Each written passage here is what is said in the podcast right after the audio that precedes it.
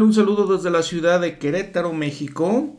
Yo soy su anfitrión Juan Ramón Rosas. Estamos en el episodio número 40 de este podcast Reflexiones de las Escrituras. En este episodio vamos a terminar de ver esta segunda epístola a los Corintios segunda epístola de acuerdo con lo como aparece en nuestro Nuevo Testamento. No sabemos exactamente en qué lugar la podemos poner, pero sí aparece, les digo, en segundo lugar después de Primera de Corintios en nuestro Nuevo Testamento. Puede ser que haya sido una de las epístolas primeras. En realidad también podemos ver que fue de los primeros escritos que hablan de ciertas cosas en cuanto a la vida de Jesucristo porque las fechas en las que surgieron los evangelios son después de estas precisamente de estas epístolas. Por ejemplo, habíamos dicho que esta segunda epístola a los Corintios fue escrita aproximadamente en el año 55 al 57 de la era cristiana. Y recordamos que esta segunda epístola la escribe Pablo después de que él había amonestado un poco a los santos en Corinto y luego ellos le respondieron, se da cuenta de que algunos fueron humildes, aceptaron esa amonestación que les había hecho y, les, escribe nuevamente y está agradecido por esa situación, les pide, les dice más bien que había sufrido por ellos, eh, comparte sus emociones con ellos y les sigue diciendo otras cosas, les habla del arrepentimiento, si recuerdan, en el versículo, en el capítulo 7, perdón, ahí les habla de eso. Fíjense qué interesante, el arrepentimiento pues es un principio muy importante del que habla Pablo. Lo que es muy interesante, les digo, es que esa palabra arrepentimiento en el Nuevo Testamento aparece 65 veces. Imagínense cuántas veces en el libro de Mormón. Cuatro veces más, 359. Y siendo uno de los primeros principios del Evangelio, entendemos por qué el libro de Mormón pues es la clave de nuestra religión y es un libro al que nosotros nos apegamos tanto. Bueno, pero luego Pablo toma el tema de las ofrendas para los pobres y la importancia de ser generosos con ellas. Y les recuerda a los santos que hay pobres entre ellos y creo que también deberíamos recordar que en nuestros tiempos también hay pobres entre nosotros. Dice el apóstol Pablo, Asimismo, hermanos, os hacemos saber la gracia de Dios que se ha dado a las iglesias de Macedonia. Macedonia es Grecia. Habíamos visto que Corinto está básicamente en el sur de Grecia, de lo que hoy conocemos como Grecia. Que en gran prueba de tribulación, la abundancia de su gozo y su profunda pobreza abundaron en riquezas de su generosidad, pues doy testimonio de que con agrado han dado conforme a sus fuerzas y aún más allá de sus fuerzas, pidiéndonos con muchos ruegos que les concediésemos el privilegio de participar en este servicio para los santos, y no como lo esperábamos, esperábamos, sino que mismos se dieron primeramente al Señor y enseguida a nosotros por la voluntad de Dios. Interesante, ¿no? Y especial, realmente, eh, muy especial. Vemos cómo los santos de Corinto abundaron en su generosidad, dieron de sus riquezas, y ellos pedían y rogaban tener ese privilegio, tener ese privilegio de dar este servicio para los santos, tener ese privilegio de ayudar a sus hermanos y hermanas. Y hay que recalcar que les dice que dan de sus fuerzas, conforme a sus fuerzas, y aún más allá de sus fuerzas.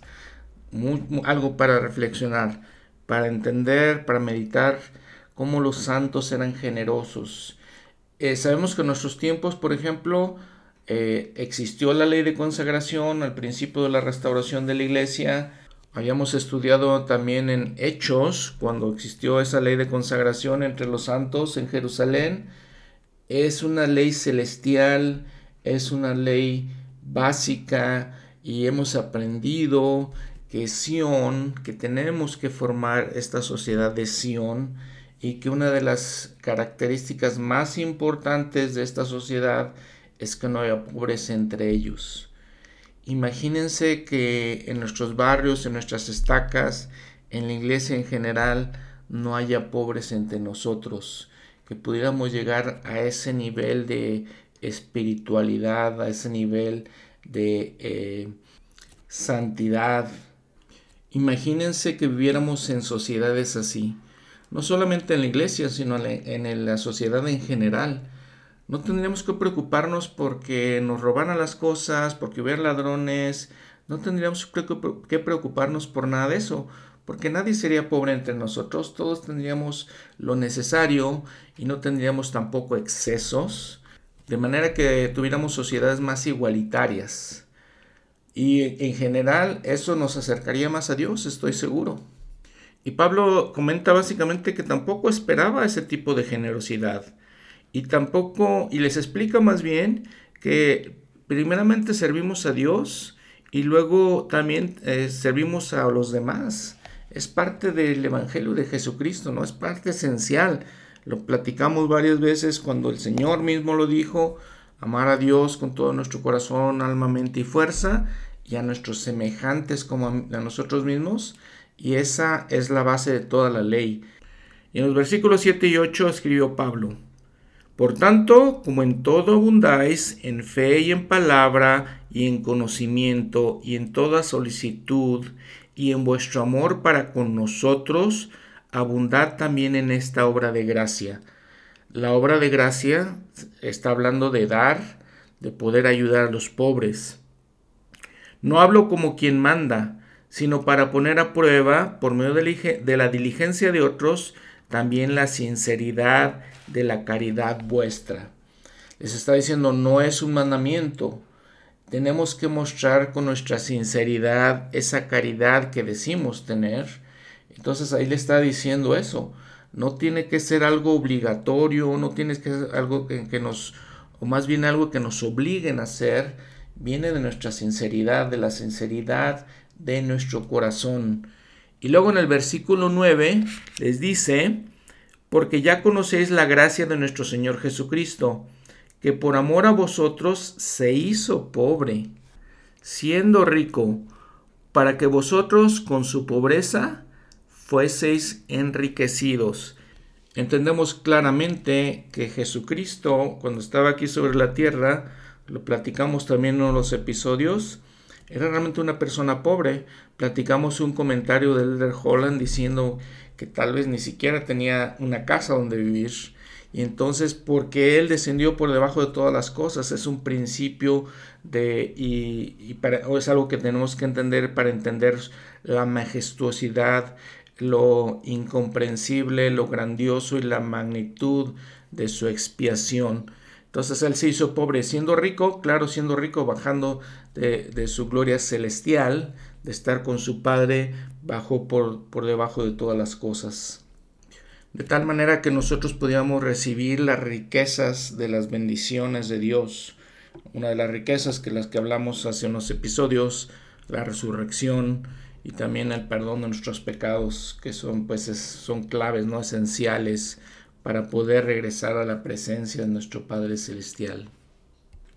Y entonces Pablo nos habla de esa igualdad en el versículo 12, porque si primero hay buena voluntad, se acepta por lo que tiene, no por lo que no tiene. ¿Recuerdan el rey Benjamín? Dio unas instrucciones, pero exactas, específicas, muy claras. En el capítulo 4 de Mosía, versículo 16, y además vosotros mismos socorreréis a los que necesitan, necesiten vuestro socorro impartiréis de vuestros bienes al necesitado, y no permitiréis que el mendigo os haga su petición en vano y sea echado fuera para perecer. Tal vez dirás, el hombre ha traído sobre sí su miseria, por tanto detendré mi mano y no le daré de mi alimento, ni le impartiré de mis bienes para evitar que padezca, porque sus castigos son justos. Mas, oh hombre, yo te digo que quien esto hiciere tiene gran necesidad de arrepentirse, y a menos que se arrepienta de lo que ha hecho, perece para siempre y no tiene parte en el reino de Dios. Pues he aquí, ¿no somos todos mendigos? ¿No dependemos todos del mismo ser? Sí de Dios, por los bienes que tenemos, por alimento y vestido, y por oro y plata, y por las riquezas de toda especie que poseemos. Y en el versículo 22, y si juzgáis al hombre que os pide de vuestros bienes para no perecer, y lo condenáis, cuánto más justa será vuestra condenación por haberle negado vuestros bienes, los cuales no os pertenecen a vosotros, sino a Dios, a quien también vuestra vida pertenece. Y con todo, ninguna petición hacéis, ni os arrepentís de lo, arrepentís de lo que habéis hecho. Os digo, hay de tal hombre, porque sus bienes perecerán con él. Y digo estas cosas a los que son ricos en lo que toca las cosas de este mundo. Y además digo a los pobres, vosotros que no tenéis, y sin embargo tenéis suficiente para pasar de un día al otro, me refiero a todos vosotros que rehusáis al mendigo porque no tenéis, quisiera que en vuestros corazones dijeseis, no doy porque no tengo, mas si tuviera, daría. Es básicamente lo que está mencionando aquí Pablo. Se acepta por lo que tiene, no por lo que no tiene. Y habla de esa igualdad, que haya igualdad entre ellos, igualdad en su sociedad.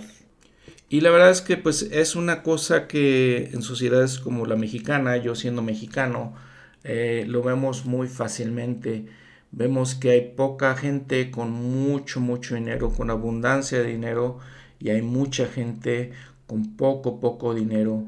Se calculan, los sociólogos calculan que el 50% de la población en México vive en extrema pobreza. Imagínense lo triste de eso. Recordemos que en la iglesia de Jesucristo un punto muy importante son las ofrendas de ayuno.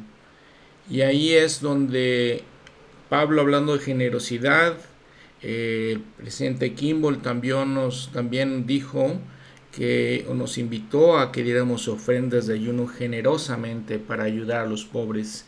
Y esa es la manera instituida por el Señor eh, en lo que podemos hacer eso. El obispo, siendo el, receptor de esa ayuda, tiene la capacidad el espíritu de discernimiento, ese espíritu, eh, ese don del espíritu de los que hemos hablado, para saber a quién ayudar y cómo ayudar. Y entonces nosotros al, proporcionar, ayudar con estas ofrendas, de la misma manera que hacían los, los miembros de, Corinto, eh, podemos eh, participar en esta gran obra. Vean cómo la iglesia está perfectamente organizada para todas estas cosas. Y vean cómo en la antigüedad eh, los profetas, los apóstoles, amonestaban en, estas situaciones, amonestaban de la importancia de todo esto. Y, hoy mismo en la iglesia actualmente también tenemos esa, todas esas oportunidades y bendiciones. Y los invito a todo esto también para que eh, reflexionen, para que lean con detenimiento todos estos versículos, porque son, son especiales.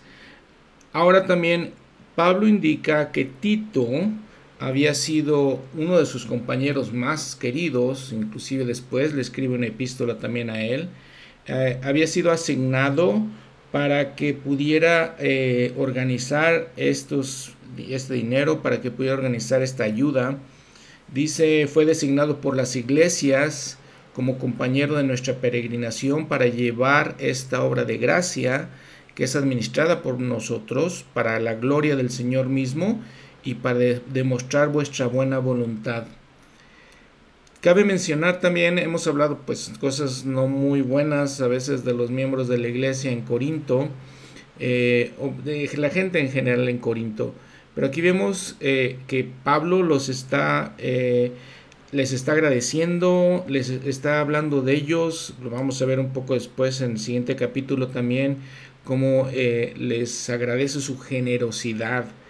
Estos miembros de Corinto, santos de Corinto, hacían esta obra de ayudar a los pobres, y que es importante y es, es para, para reflexionar. También se menciona que Tito era colaborador de Pablo y era una persona de gran confianza, es lo que dice él. y de gran diligencia y lo han dice lo han comprobado repetidas veces en muchas cosas y también dice que son él es mensajero de la iglesia y gloria de Cristo eh, y en eso mostrarles a ellos le dice a los santos de Corinto mostrarles a gente como Tito ante las iglesias la prueba de vuestro amor y de vuestro motivo de orgullo acerca de vosotros Ahora en el capítulo 9, Pablo le sigue dando eh, instrucciones, le sigue agradeciendo y dice algo muy importante. Versículo 7. Cada uno de como propuso en su corazón. Otra vez estamos hablando de ayudar a los pobres.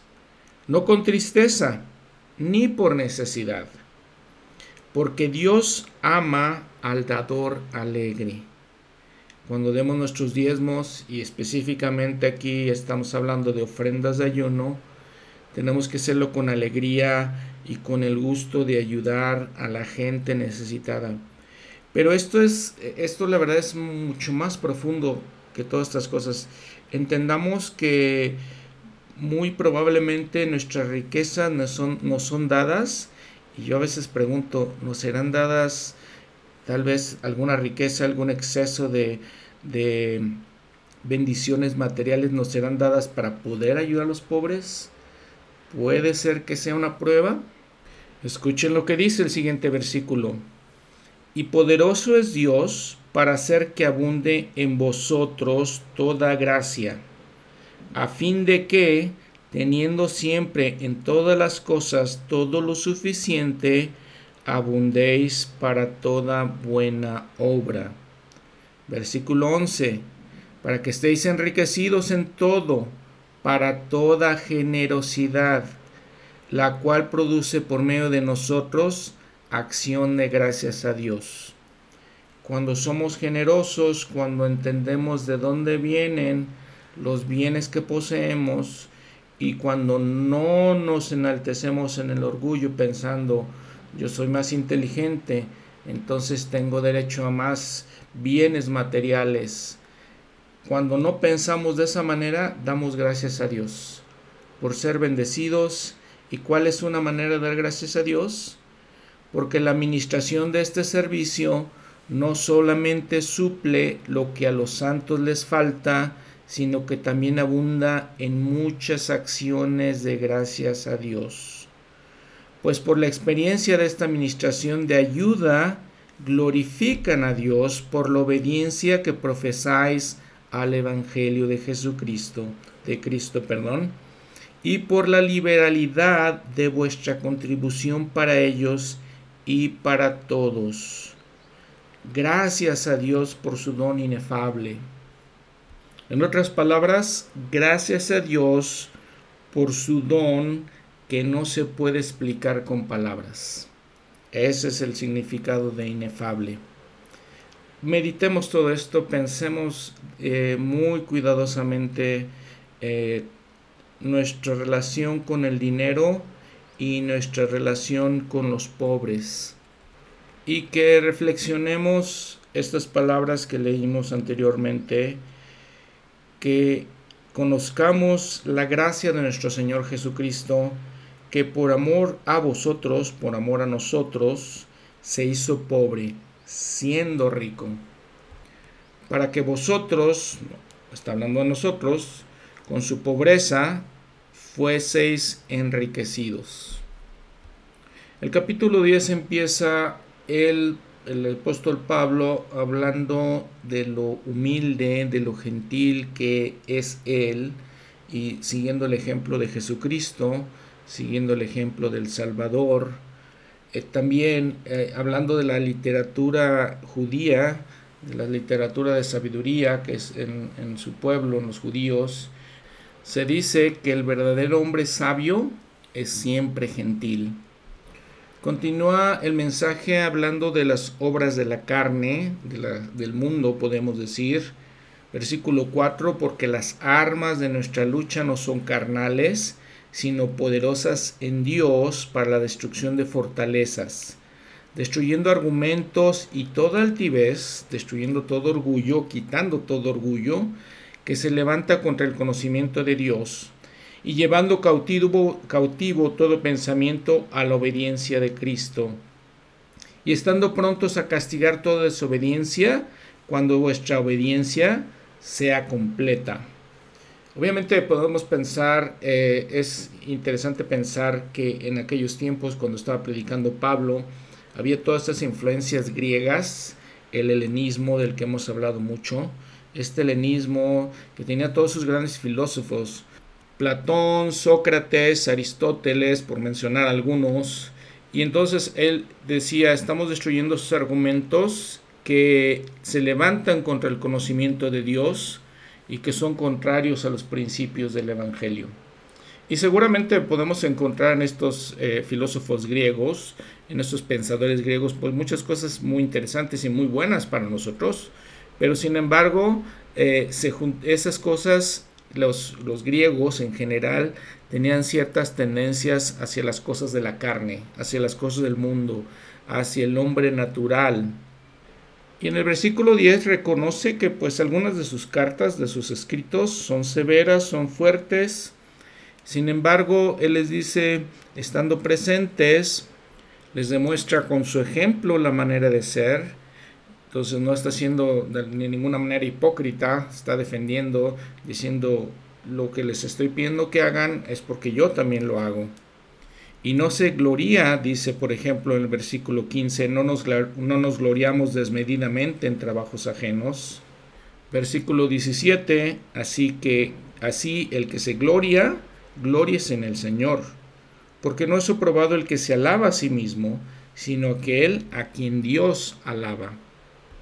Si recuerdan Amón en el libro de Mormón hizo más o menos parecido, mencionó algo parecido con, a lo que menciona Pablo en el capítulo 26 de Alma, eh, versículos 35 y 36, donde él se regocija porque habían tenido un gran éxito entre los lamanitas y era un gran milagro el que habían logrado ellos. Y dice que se, su gozo se desborda hasta el grado de gloriarme en mi Dios, porque Él tiene todo poder, toda sabiduría y todo entendimiento. Él comprende todas las cosas y es un ser misericordioso, aún hasta la salvación para con aquellos que quieran arrepentirse y creer en su nombre. Entonces se jacta, después dice, pero realmente se jacta en el Señor. Porque sí, les digo, esta obra nunca se hubieran imaginado que iban a poder convertir a tantos lamanitas y además que estos lamanitas iban a ser tan fieles, aún al punto de ser más fieles que los nefitas. En el capítulo 11, el encabezado dice, mantener la sencillez que es en Cristo. Nuevamente, ser sencillos, gloriarnos, pero en Cristo Satanás envía falsos apóstoles. Pablo se gloria en sus sufrimientos por Cristo. Y en el versículo 6 dice algo muy muy interesante. Porque les había platicado que estas cartas de Corintios, estas epístolas, nos hablan mucho de Pablo como persona. ¿Quién era? E, él expresa muchos de sus sentimientos, su manera de pensar, su manera de sentirse. Y aquí dice que aunque sea torpe en la palabra, también habíamos platicado que Pablo era una persona muy conocedora, que había tenido acceso a muy buena educación, de hecho se había sentado a los pies de uno de los rabís más importantes en, sus tiempos de los fariseos, de los eh, rabís judíos, pero aún así dice que era torpe en palabra. Y aprendemos que este es un patrón que el Señor sigue a través de todas las escrituras. No llama a los sabios y los entendidos, las escrituras mismas nos dicen, no llama a gente que sea muy inteligente ni que sea muy buena para hablar, sino que siempre llama a los profetas, llama a los apóstoles en este caso, en sus debilidades. De la misma manera llamó al profeta José Smith. De la misma manera llamó a Moisés, por ejemplo. Vemos en Éxodo 4:10. Entonces dijo Moisés a Jehová, ay Señor, yo no soy hombre de fácil palabra, ni en el pasado, ni desde que tú hablas a tu siervo, porque soy tardo en el habla y torpe de lengua, igual que Pablo. Cuando Dios llama a Enoch, el, Enoch era tan poderoso en sus obras, en lo que hizo, que llegó a, crear esta sociedad de Sión y, y, tan fuerte, tan especial esta sociedad que fue llevada a los cielos.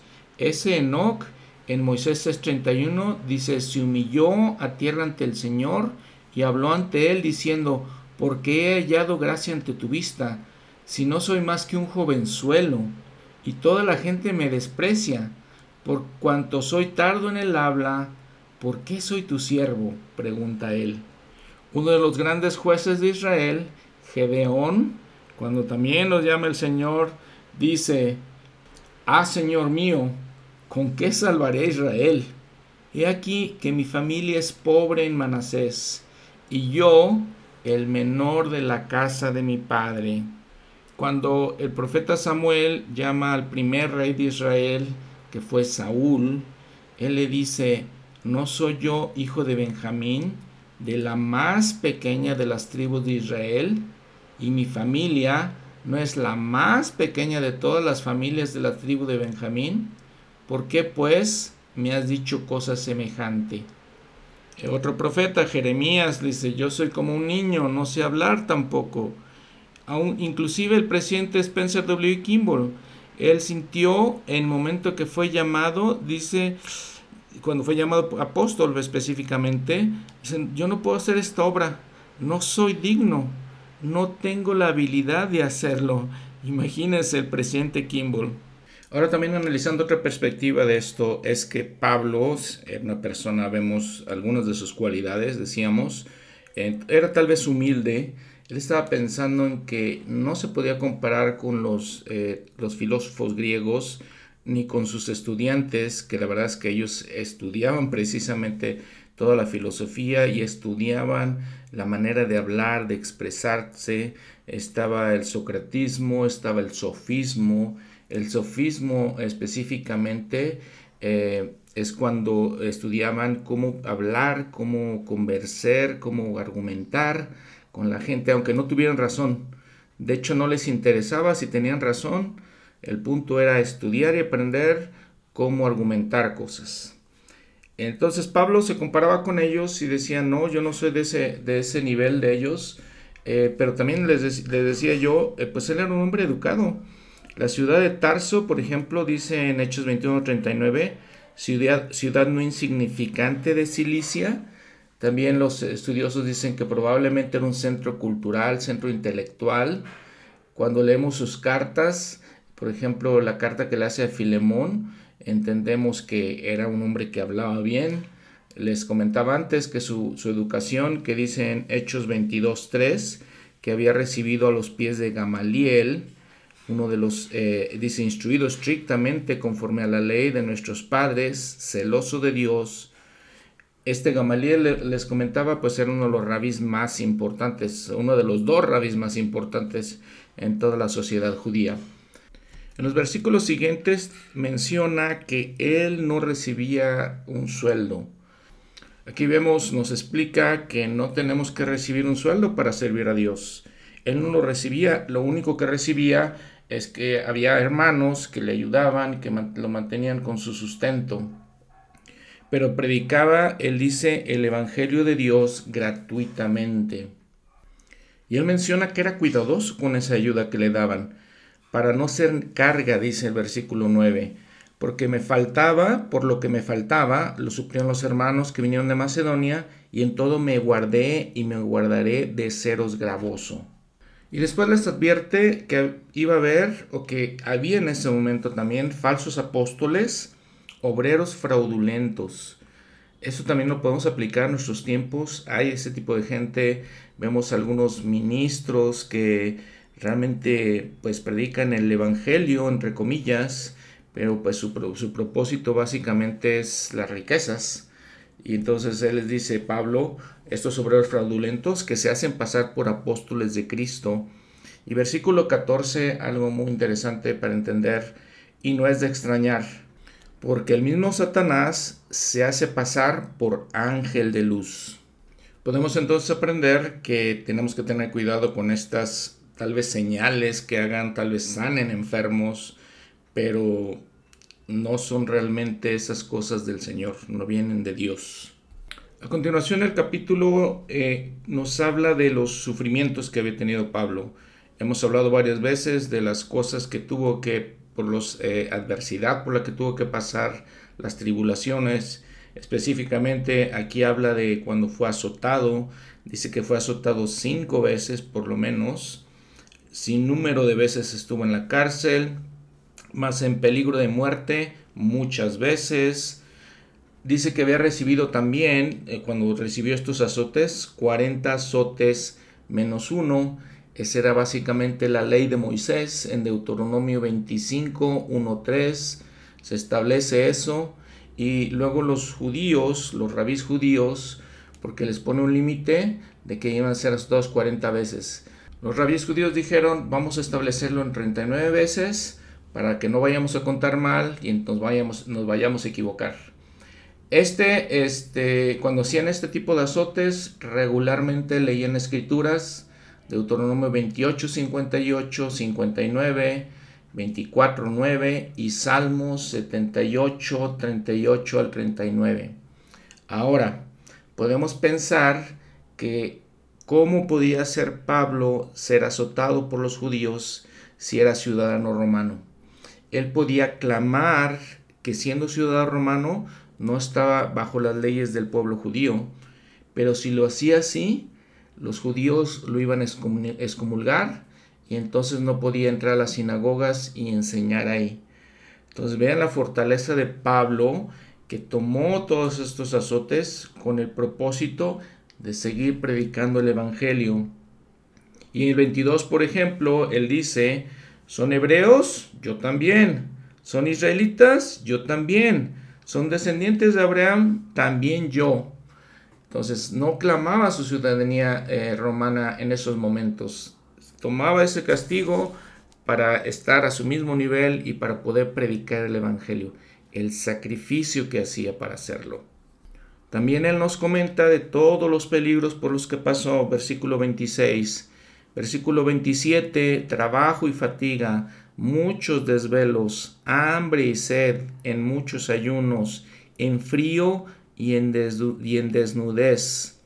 Y una cosa muy importante, dice la preocupación que tenía por todas las iglesias. Se preocupaba sinceramente por los miembros de la iglesia. Gran hombre este apóstol Pablo. En el versículo 30, si es menester gloriarme, me gloriaré de lo que es mi debilidad. Esta conversación en cuanto a debilidades eh, continúa en el capítulo 12 Ahí nos va a dar una, explicación Pablo muy, muy interesante. Podemos cotejar con eh, Éter 12, 26 al 29, donde habla de las debilidades y la manera en que debemos de ver las, estas situaciones, estas eh, cosas que todos los seres humanos pues batallamos, esas cosas que parecen ser a veces agobiantes, parecen ser a veces malas para nosotros, estas les digo debilidades que tenemos. Pero Pablo nos dice que no, no realmente necesita ser así, e igual como lo dijo Éter también en el libro de Mormón. Bueno, entonces empezando el capítulo 12, habla Pablo de unas visiones y revelaciones que ha tenido en versículo 2, conozco a un hombre en Cristo que hace 14 años, si en el cuerpo no lo sé, si fuera del cuerpo no lo sé, Dios lo sabe, fue arrebatado hasta el tercer cielo. Y conozco a tal hombre, si en el cuerpo o fuera del cuerpo no lo sé, Dios lo sabe, que fue arrebatado al paraíso, donde oyó palabras inefables que al hombre no le es dado expresar. De tal hombre me gloriaré, pero de mí mismo en nada me gloriaré, sino en mis debilidades. Vamos a ver primero que él habla de esta visión. Esta visión donde dice que él ve el tercer cielo, o que fue arrebatado al tercer cielo. Cuando él dice que conoció un hombre, o conoce a un hombre, está hablando de él mismo. ¿Y qué significa todo esto de lo que está hablando en estos versículos? El profeta José Smith nos menciona en enseñanzas del profeta, Pablo ascendió al tercer cielo y pudo entender los tres escalones principales de la escala de Jacob, las glorias o reinos celestial, terrestre y celestial, donde Pablo vio y oyó cosas que no le fue lícito declarar. Cierro la cita. Si ven su nota al pie de la página donde dice tercer cielo, dice gloria celestial. Digno anotar es las palabras inefables que él dice al hombre no les dado expresar. Probablemente parecido a lo que escuchamos en el templo. Después en el versículo 7, un tema muy comentado entre los eruditos estudiosos de las escrituras, cuando el apóstol Pablo dice, me fue dado un aguijón en mi carne, si vemos la nota al pie de la página, una debilidad. Muchas cosas se han dicho en cuanto a eso. Nadie sabe realmente qué es, qué es a lo que se refiere. Puede ser que tenga que ver con una enfermedad física. Eh, algunas personas han eh, tal vez mencionado que puede haber sido alguna situación con una esposa, porque obviamente se convirtió al cristianismo y luego estaba de misionero y predicaba por muchos lugares, debe de haberse eh, estado alejado de su familia por mucho tiempo, esa es otra opción. Algunas piensan que fue una debilidad espiritual, pero sin embargo, dice él, ha rogado mucho al Señor para que la quite de mí, dice tres veces lo ha hecho, y él le ha dicho, le ha contestado, el Señor le ha contestado, te basta mi gracia, porque mi poder se perfecciona en la debilidad. Versículo 10, porque cuando soy débil, entonces soy fuerte. Por causa de Cristo me gozo en las debilidades, en afrentas, en necesidades, en persecuciones, en angustias y la verdad es que ese es un tema interesante, importante para nosotros. El presidente Harold Billy dice, el Señor nos ha dicho en las escrituras que Satanás es enemigo de toda justicia. Por causa de ese hecho, aquellos que ocupan sitios elevados en el reino de nuestro Padre vienen a ser objeto de sus ataques. Bien podríais, esperar, como lo entendió el apóstol Pablo, que vosotros que presidís en distintos lugares del reino de nuestro Padre, seréis sujetos a los bofetones del diablo. A veces hay una enfermedad, una dificultad o privación sobre vosotros para probar vuestra alma, y los poderes de Satanás parecen alistarse contra vosotros, vigilando y tratando de destruir vuestros poderes de resistencia. Pero vuestras debilidades a través de esas dificultades os darán el poder de Dios que descansará sobre vosotros, aun como el apóstol Pablo fue reconciliado y consolado por la idea de que a través de sus dificultades el poder de Dios podía descansar sobre él. Cierro la cita del presidente Lee. Y esta es una situación difícil eh, que tenemos que entender y creo que tenemos que entender también, muy importante, que las pruebas, las aflicciones, las debilidades que tenemos, no necesariamente son por nuestros pecados, no, no necesariamente son por nuestros errores. Por ejemplo, también el presidente Brigham Young, hablando del profeta José Smith, dice, José no podía haber sido perfeccionado aunque hubiera vivido mil años, si no hubiera recibido persecución alguna.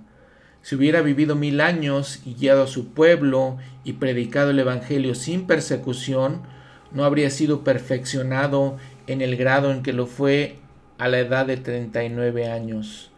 Vosotros podéis calcular que cuando este pueblo es llamado a pasar por etapas de aflicción y sufrimiento, cuando es expulsado de sus hogares, desechado, esparcido, herido y descortezado, el Todopoderoso está haciendo marchar su obra con mayor rapidez. Cierro la cita. Y este es un tema realmente profundo, un tema realmente para reflexionar mucho, muy a conciencia. Éter 12:27 Y si los hombres vienen a mí, les mostraré su debilidad. ¿Por qué tenemos debilidad? dice el Señor.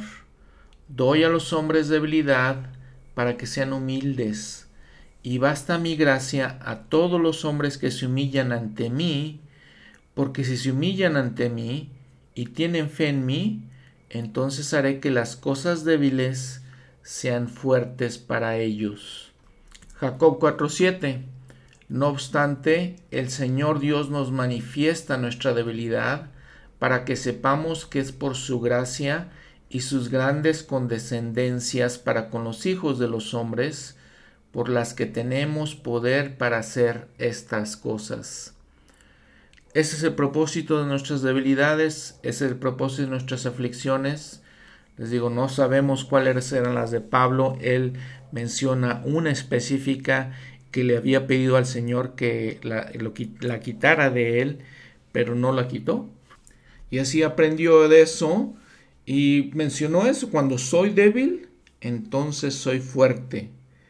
Me gozo en Cristo a causa de mis debilidades, a causa de los problemas que él, que él tenía. El manual de instituto nos hace esta, este comentario, esta pregunta que podemos hacernos directamente nosotros. ¿Sabía Pablo en cuanto al sufrimiento? ¿Creen ustedes que hay alguna relación entre la aflicción que recayó sobre él, el poder de su ministerio y la gran sabiduría que emanó de su pluma, consecuencia de su experiencia? A Nefi el Señor le dijo, primera de Nefi 20:10, He aquí, te he purificado, te he escogido en el horno de la aflicción. El presidente Taylor dijo, es necesario que pasemos por ciertas pruebas a fin de ser purificados. La gente a veces no comprende estas cosas.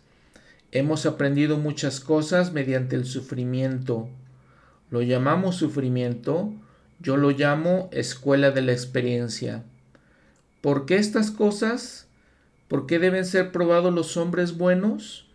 Para que aprendamos a depender de Dios y a confiar en Él y obedecer sus leyes y guardar sus mandamientos. Nunca he mirado estas cosas bajo ninguna otra luz que no sea la de, las, la de pruebas que tienen el propósito de purificar a los santos de Dios, para que puedan ser, como dicen las escrituras, como oro que ha sido purificado siete veces por el fuego. Salmos 12.6. Cierro la cita del presidente John Taylor. El presidente Mario G. Romney dice, si podemos sobrellevar nuestras aflicciones con entendimiento, fe y ánimo, y en el espíritu en que ellos sobrellevaron las suyas, hablando del Señor mismo y del profeta José Smith, seremos fortalecidos y confortados en muchas maneras. No tendremos el tormento que acompaña a la idea errónea de que todo sufrimiento viene como castigo a la transgresión. Seremos aliviados por el conocimiento de que no estamos soportando ni se nos requerirá soportar el sufrimiento de los malvados, quienes serán echados a las tinieblas de afuera, donde habrá llantos, lamentos y crujir de dientes. Cierro la cita. Pues esa es la gran lección algo que a veces es difícil de entender, difícil de sobrellevar principalmente, pero es parte de la vida y es parte del propósito de la vida. A través de las adversidades, de las aflicciones, del aguijón en la carne del que, al que se refiere Pablo, es como somos purificados, es, es como somos fortalecidos, es como podemos eh, aprender de todas estas cosas, aprender de esta vida terrenal eh, y entender que por medio de eh, estas debilidades se perfecciona el poder de Dios o nos perfeccionamos nosotros también lo podemos lo podemos contar de esa manera. En este episodio pues hemos visto eh, la importancia de tener mucho cuidado con la gente pobre alrededor de nosotros. Hemos aprendido de Pablo donde nos dice que tenemos que compartir de nuestros bienes, donde nos enseña que esos bienes realmente no son de nosotros, eh, nos los da nuestro Padre Celestial tal vez para que los compartamos con los otros, con las otras personas que son menos eh, bendecidas que nosotros. Eh, también aprendimos que la importancia de, buscar la igualdad entre todos, la, la, idea, el ideal de tener una sociedad como Sion, donde no haya pobres entre nosotros y todos seamos iguales. Y hemos aprendido que Dios ama al dador alegre. A través de también los últimos episodios de estos eh, capítulos de los las epístolas de Pablo, vemos cómo él habla del eh, plan de salvación, cuando habla de la gloria celestial, la gloria terrestre, la gloria celestial, eh, habla de varias maneras para que entendamos todos estos principios. Y estos finales versículos que hemos leído, cuando nos habla de tener, ser fortalecidos a través de, las debilidades, ese aguijón en la carne del que menciona Pablo nuevamente. Y la reflexión, ¿cuál es el aguijón en mi carne? ¿Cómo puedo hacer para que esa debilidad se convierta en fortaleza? ¿Qué nos dijo Éter? Venid a Cristo, perfeccionarnos en Él, ser humildes, aprender de estas cosas. Recordemos otra escritura en el libro de Mormón. Con todo, el Señor considera conveniente disciplinar a su pueblo. Sí, Él prueba su paciencia y su fe. Sin embargo, quien pone su confianza en Él será enaltecido en el postrer día. Sí, y así fue con este pueblo. En el último capítulo de la epístola, capítulo 13, el encabezado dice, para verificar su rectitud, los santos deben ponerse a prueba a sí mismos, ser perfectos y de un mismo sentir y vivir en paz. Y eh, una de las primeras cosas que nos menciona en el versículo 1 principalmente, dice, por boca de dos o de tres testigos se establecerá toda palabra es la ley de los testigos. Hemos visto también que, por ejemplo, cuando, cuando José Smith estaba trabajando con el libro de Mormón, llamó a algunos de sus asociados para que fueran testigos. Y esa es la ley. Cuando bautizamos a alguien, existen dos testigos ahí. Cuando nos casamos en el templo, también existen dos testigos. Entonces, es una ley básicamente establecida de esa manera. Ahora, versículo 5. Pablo nos exhorta, Pablo nos invita y nos dice, examinaos a vosotros mismos. Y creo que va muy bien de acuerdo con el título de nuestro podcast, eh, Reflexiones de las Escrituras. Examinaos, dice, reflexionar sobre cómo somos, cómo estamos en nuestra relación con Dios. Examinaos a vosotros mismos para ver si estáis en la fe. Probaos a vosotros mismos ¿O no os conocéis a vosotros mismos? ¿No sabéis que Jesucristo está en vosotros? A no ser que estéis reprobados. Entonces esa es la invitación, esa es la exhortación. ¿Cómo podemos probarnos? ¿Cómo podemos ver qué tal está nuestra fe? ¿Cómo podemos examinar, reflexionar cómo está nuestra situación espiritual? ¿Cómo estamos de espiritualidad? Nos, nos llegamos más a las cosas del mundo, nos atraen más, nos atraen más las cosas de Dios.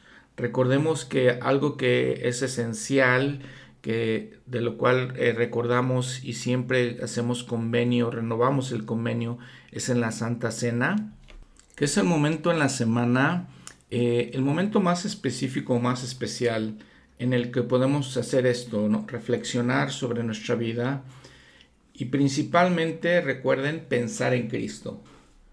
La oración de la Santa Cena, le pedimos a nuestro Padre Celestial, ah, renovamos el convenio que hacemos con Él de recordar siempre a su Hijo Jesucristo y su expiación, su mediación por nosotros. Entonces es un momento. Ahora podemos hacerlo cada noche tal vez, cuando hacemos nuestra oración, cuando hablamos con nuestro Padre Celestial es un tiempo para examinarnos. Entonces esta es la exhortación que hace Pablo. Eh, muy, muy importante que, que, lo pensemos de esta manera y que probemos, nos probemos a nosotros mismos a ver cómo está nuestra fe, a ver cómo está nuestro testimonio. Y al final de la carta, al final de la epístola, versículo 11 dice, tened gozo, hermanos y hermanas, sed perfectos, tened consolación, sed de un mismo sentir y vivid en paz, y el Dios de paz y caridad estará con vosotros. La gracia del Señor Jesucristo y el amor de Dios y la comunión del Espíritu Santo sean con todos vosotros. Amén. Algo que quisiera recalcar es que como hombres naturales a veces cambiamos nuestro estado de ánimo, a veces cambiamos en nuestros sentimientos hacia Dios en particular, que es de lo que estamos platicando. Y el apóstol Pablo nos dice, sed de un mismo sentir, no vayamos de un lado para otro, tengamos, examinemos nuestra vida otra vez, veamos lo que tenemos que hacer y siempre tengamos un ánimo espiritual, nos había mencionado en otra epístola. Tengamos que enfocarnos en esto, no cambiemos de sentimiento, no hagamos una cosa buena hoy y mañana una cosa medio buena. Entonces siempre tengamos ese sentimiento. Muy bien, al terminar este episodio quiero mencionarles unas fe de ratas del episodio pasado. Eh, les comenté, había mencionado que el episodio, de acuerdo con el capítulo Ven Sígueme, era Corintios, segunda de Corintios, capítulos 1 al 7, y es capítulos 1 al 8. Entonces en eso me equivoqué. También me equivoqué hablando del templo de Atenas. Atenas era una ciudad. El templo que se encontraba en Corinto el templo de Afrodita y era el templo que fue afectado por la predicación de Pablo cuando la gente dejó de empezar a creer en esas cosas. Nos vemos la próxima semana con la epístola del apóstol San Pablo a los Gálatas, a los santos en Galacia. Son seis capítulos en esta epístola. Les recuerdo, como siempre, leer directamente la escritura es muy importante, esencial para toda nuestra vida. Hasta pronto, que les vaya muy bien.